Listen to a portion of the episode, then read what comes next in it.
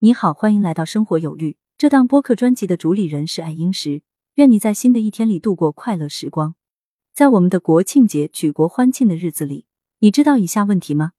中美对话开始于哪位美国总统？中美建交时的美国总统是哪一位？第一个答案，大多数朋友可能会脱口而出：尼克松总统，共和党人。第二个答案可能会有不小的难度，你想起来了吗？很多人都不知道，这位台北之年的美国前总统曾经不惜终结政治生涯，也要去维护好中美关系。他就是美国第三十九任总统詹姆斯·厄尔·卡特 （James Earl Carter），又称吉米·卡特 （Jimmy Carter）。一九二四年十月一日，他出生在美国一个地地道道的农民家庭。成长在佐治亚州偏远静谧的花生农场里，他天性纯良温和。小时候，父母经常带他去教会，还为那时在中国从事卫生和教育工作的传教士们捐钱。他被传教士们对中国的宣讲所吸引，而有着宗教信仰的父母打小就教育他对人要友善，这不论地域和国界。之后，他在美国海军服役的舅舅戈迪被派往中国海域，那时舅舅经常给他写信。讲起中国的风土人情，并告诉他，中国的华盛顿是孙中山深受国人爱戴，还寄回很多中国纪念品。至今，他都保留着一个古轮船模型，并常与人提及这段往事。而也就是从那时起，他对中国产生了浓厚的兴趣。可当时谁也未曾想到，这个温文儒雅的农家男孩，后来竟会走上了激烈的从政之路。一九四六年，他从美国海军学院毕业了。而后开始服兵役。一九四九年，正在美国海军潜水艇部队的他，来到了中国海域执行任务。他曾去过上海、香港，还有青岛。他在青岛还听到了正在逼近的解放军的炮火，并用自己的相机拍摄了老青岛的海岸线。就在他二十五岁生日那天，中华人民共和国成立了。这个名字从此在他脑海里打下了深深烙印。退役后的他，由于父亲病逝，他又回到了家乡。接管了农场务农的同时，也从事一些镇上的政治工作。就这样，他竟然一步步从佐治亚州的农场主到参议院，直至做到了州长。在担任州长时，又因为办事务实、致力于消除种族歧视等优点被认可。随后，伴着政治路途的士气，一九七四年，他参加了民主党总统提名竞选，并在两年后成功的赢得了民主党的提名，于同年当选为美国第三十九任总统。与当下某位总统不同的是，他奉行以人权、和平为宗旨的外交政策。美国掌管多年的贸易要塞巴拿马运河，他归还了；埃及和以色列战火纷飞，他就给两国来了个和平会议。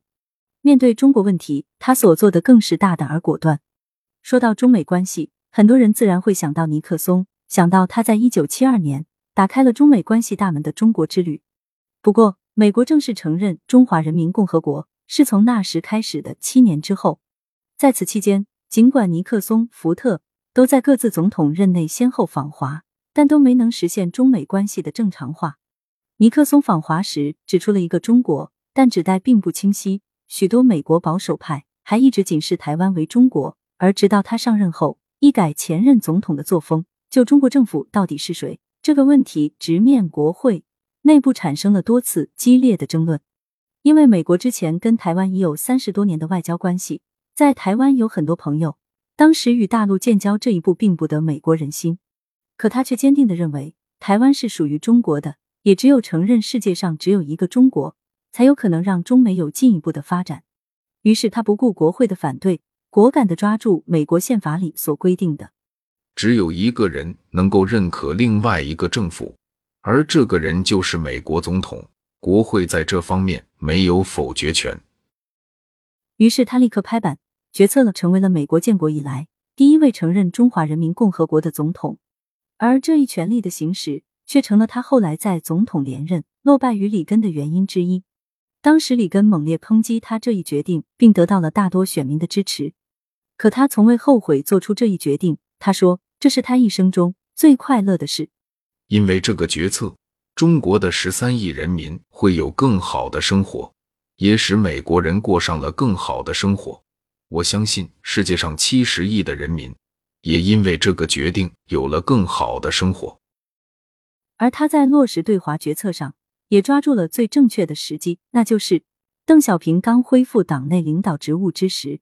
他十分欣赏邓小平，不仅由于邓的睿智谦逊，更因为卡特深知邓一样重视中美关系的正常化。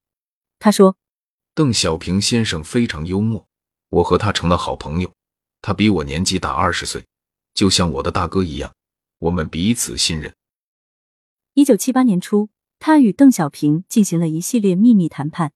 一九七九年，邓小平受邀访问美国时，他还特意安排美国小朋友演唱《我爱北京天安门》。很快，在他的努力下，促成了中美历史上最重要的几个时刻。一九七八年十二月十五日签署《中华人民共和国和美利坚合众国关于建立外交关系的联合公报》及《中美建交公报》。十二月十六日，中美两国发表《中美建交公报》，美国承认。中华人民共和国中央人民政府是中国唯一合法政府，它标志着中美隔绝状态的结束和关系正常化进程的开始。一九七九年一月一日，中美建交公报正式生效，中美正式建交。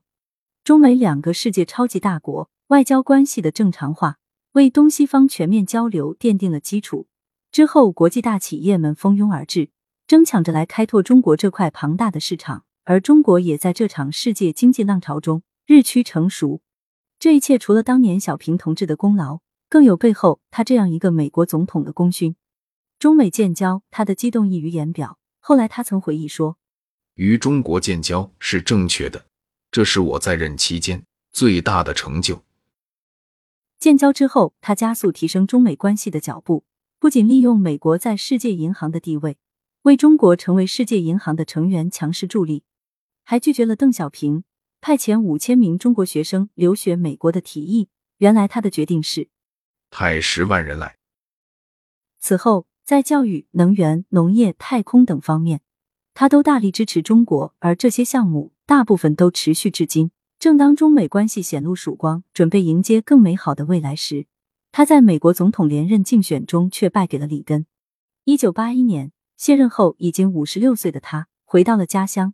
此时的他才发现，这些年忙于国家政务，自己家中农场竟然因为经营不善，欠下了一百五十万美元的巨债。他与妻子也不得不变卖农产品，甚至要靠出版回忆录去还钱了。但就在这般债务下，他仍没有忘记人道主义的理想。在一九八二年，建立了卡特中心，一个致力于世界和平、民主、人权、医疗健康的非营利组织。往后数年，他走访多个国家。奔走于维护国际和平和人类慈善事业中，因为他还是第一位基督徒总统。卸任后一直担任着教会的主日学老师，每次都有不少慕名而来的游客。教堂会在他来之前花不少时间培训游客执行这些见到他的规定。卡特进屋时不要起立，因为他已经不是总统了，可以尊称他为卡特总统，但请不要叫他总统先生。如果是一个人和卡特夫妇合影，不要站在他们中间。因为他俩喜欢手牵手，他们夫妇一唱一和，无论何时都形影不离的彼此扶持。在他七十五岁生日的聚会上，有人大声问他：“你一生中所做过的最重要的事情是什么？”卡特脱口说道：“娶了罗莎琳。”这对闪耀的灵魂伴侣，让人们再次看到了爱情、人性和信仰的魅力。让人印象最深的还有。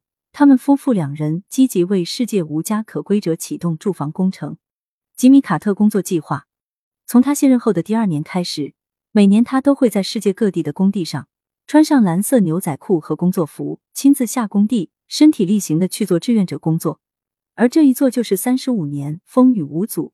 有一张他二零一七年七月在加拿大 Edmonton 做建筑志愿者，与工人一同建造房屋的照片。当时的他已经九十三岁高龄了，这是他发起并参与最多的慈善项目之一，为世界各地流离失所的穷人免费修建房子。参与修建的工人也都是来自世界各地的建筑义工。他每一次的行动，妻子罗莎琳都会紧密跟随。年事已高的他，还两次因此摔倒动了手术，可他仍不放弃。最令人感到惊奇的是，二零一五年他还被确诊为肝癌，可第二年竟神奇般康复了。退休后的他，除了大量做慈善，他最大的贡献更在于多次挺身而出，去调解美国与多地矛盾，化解了多场战争的危机。最著名的当属上世纪九十年代的海地危机，他在美方已派军攻击海地的情况下，临危不乱，成功说服海地领导人向白宫递交谈判协议，从而避免了一场大战。之后，他又先后解决了南斯拉夫、朝鲜等外交问题。由于他对国际和平、人类慈善事业的卓越贡献，在七次获诺贝尔和平奖提名后，于二零零二年正式获得诺贝尔和平奖。这不禁让人感叹：怪不得在他从政期间，美国没有发动过一场战争，没有用过一次子弹。卸任后的他定期访问中国，并在教育、医疗、住房等多方面给予中国帮助。二零零八年中国汶川地震时，卡特中心启动了五年计划的“人人之家 ”（Habitat for Humanity），旨在帮助过万户中国贫困家庭，在震后为他们的住房提供保障。他还曾在北京规划设计了一家大型义肢厂，用了近五年的时间去培训残疾人导师，仅这一项就惠及过五千万中国人。而卸任总统退休后的他，最放心不下的就是中美关系。但是他深知仅凭一己之力无法从根本上促进中美关系，因此他十分留意历届美国总统的对华态度。二零一六年，特朗普当选，让美国再次强大。美国优先的竞选宣言让他不禁紧皱眉头。与此同时，他发现中国正如他所想，在高速前进发展中，无论是经济方面还是科技方面。都在世界上占领一席之地。可近年来，美国在贸易、科技上对中国的种种举措，无异于是在放弃强强联合的机会，这让他心里很是焦灼。在二零一九年的四月十五日，他更是透露出了这样一个惊天大秘密：特朗普总统首次给他打电话了，说是想跟他聊聊中国。这是他们第一次交谈。他说，特朗普告诉他，非常担心中国将领先于我们。而卡特对特朗普说：“美国是世界历史上最好战的国家，因为美国希望把自己的价值观强加给其他国家。”他还指出，中国把资源投入到高铁等项目上来，而不是国防开支。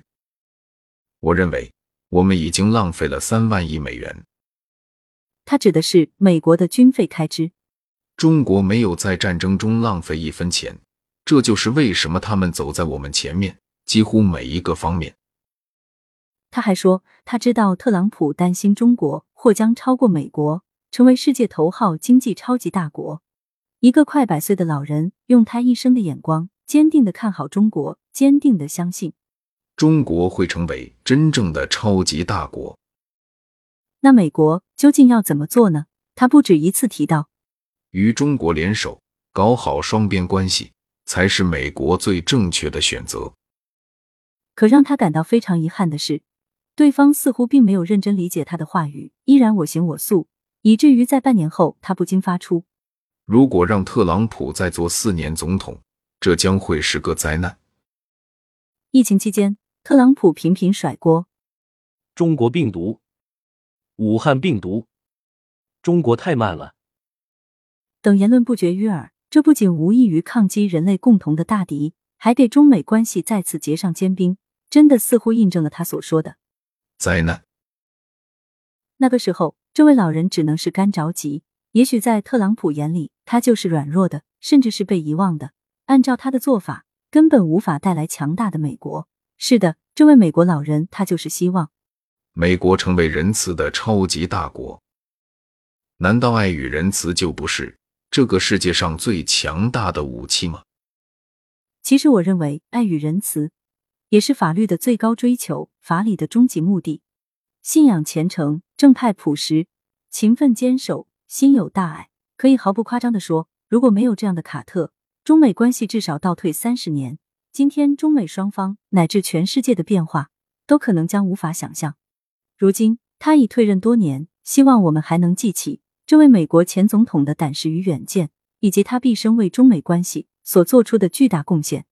九十八岁的卡特，一个最正派、最有情怀、最伟大的美国总统。智者乐，仁者寿。祝愿他健康长寿。